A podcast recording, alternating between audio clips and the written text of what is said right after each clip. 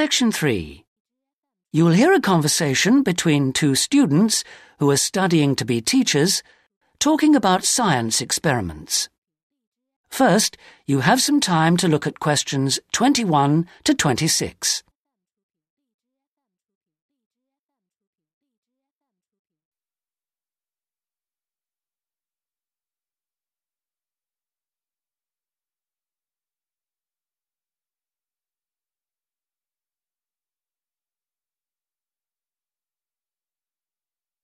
Now listen carefully and answer questions 21 to 26. Hi, Sue. Hi, Mike. So what happened to you last week? Oh, I was sick with the flu. What's this I hear about a big assignment we've got to do? Oh, well, basically, we've got to find two science experiments to do with a group of eight year old children at the local primary school. And we've got to complete it by the end of the week. Hmm, that sounds like hard work. Where are we supposed to get the ideas for these experiments from? Well, I managed to get hold of two books from the library. Oh, well done. How about if we take a look at the experiments in this book first and see if anything looks suitable? I can make notes as we go about equipment and the purpose of the experiments. Okay, let's see. Um, the first experiment is called Make Your Own Hovercraft, which sounds very ambitious. Mind you, you only need 20 balloons and a table. You don't need any special engines or anything like that. What do you do with it all? Uh, you blow up the balloons and you balance the table on them, upside down, of course, and the kids get to ride around on it. You know, the other kids sort of push them around the room.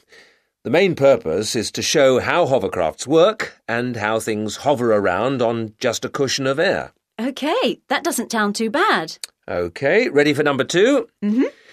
Now, this one is called Unusual Measures of Lengths, and you basically use lots of paper clips. The kids go around the class measuring things, you know, how long the desk is and that sort of thing.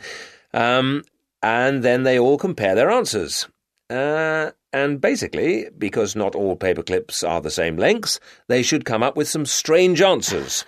it's supposed to demonstrate the importance of having fixed units of measurement. Mm? Yeah, that's not bad. OK, now for number three, you need rock salt or copper sulfate. Oh, I'm not sure about that. Well, just put down the rock salt then. Um, apart from that, you only need a jar of water. Um, and basically, you dissolve lots of salt into the water and watch the crystals form.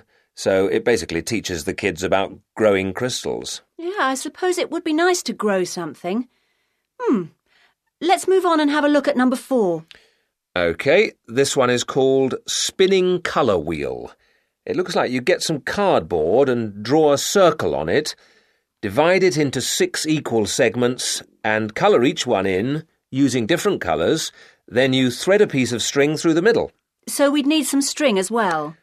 Yes, sorry. Um, and you spin the wheel around, and if you can get it spinning fast enough, hopefully the colours all merge and show up as white. Oh, I didn't know that. What's the principle behind it? Well, it's pretty elementary physics, really. It teaches them about how white light or ordinary light is made up. Hmm.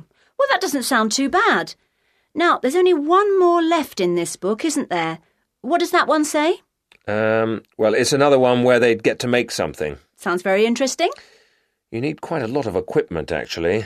A hand drill, an old record, a pin or needle, some paper, and a bolt. Mm, go on. What do they have to do?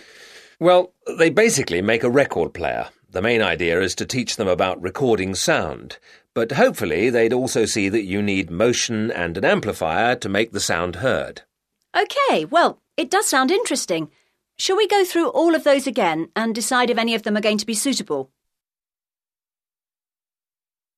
Before you hear the rest of the conversation, you have some time to look at questions 27 to 30.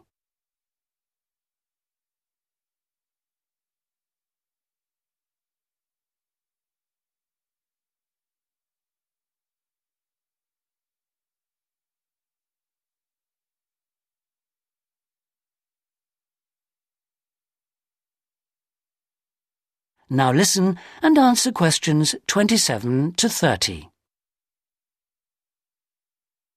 Right. Number one. I thought this one sounded nice. There'd be lots of activity, and it doesn't need too much in the way of equipment. Yes, that's true, but don't you think it's a bit risky to get a group of eight year olds pushing each other around a classroom like that? well, someone could get hurt. No, I don't like the sound of that one at all. Mm, maybe you're right. What about number two, with the paper clips? It sounds tame enough. Yes, a bit too tame, if you ask me. Mm. I think it needs to be something a bit more active and interesting than that, don't you? Yes, I suppose you're right. We won't get a very good mark if the children don't actually enjoy the experiments. And I suppose we could turn them off science for good. Well, what about the next one, number three? Now, I quite like the idea of this one. Yes, so do I. But I seem to remember when we did it at high school, we had to wait up to a fortnight before we saw any halfway decent results. Oh, yes. Well, that won't be any good then. We'll only see the kids for one or two hours at the most. Yes, and we have to do the experiments and write up our results within a week. So that one won't do at all. OK. Well, what did you think of number four? I like the idea of it, but do you think it will be a bit elementary for them? Well, they are only eight, you know. I know, but you know what I mean. Don't you think the activity itself is a bit babyish? Mm, maybe you're right. They might have fun, but I mean, cutting out a circle and colouring it in. OK. Well, what about number five? I thought this one sounded a bit too good to be true. Great equipment. Yeah. But don't you think it's a bit ambitious for this age group? I mean, I don't want to start off something and then have to abandon it if they just can't cope with it. I could see us ending up doing just about all of the work for them. I guess you're right. Oh well, maybe we could store that idea away for later. Yep. Let's hope this second book has something better. That is the end of section three. You now have half a minute to check your answers.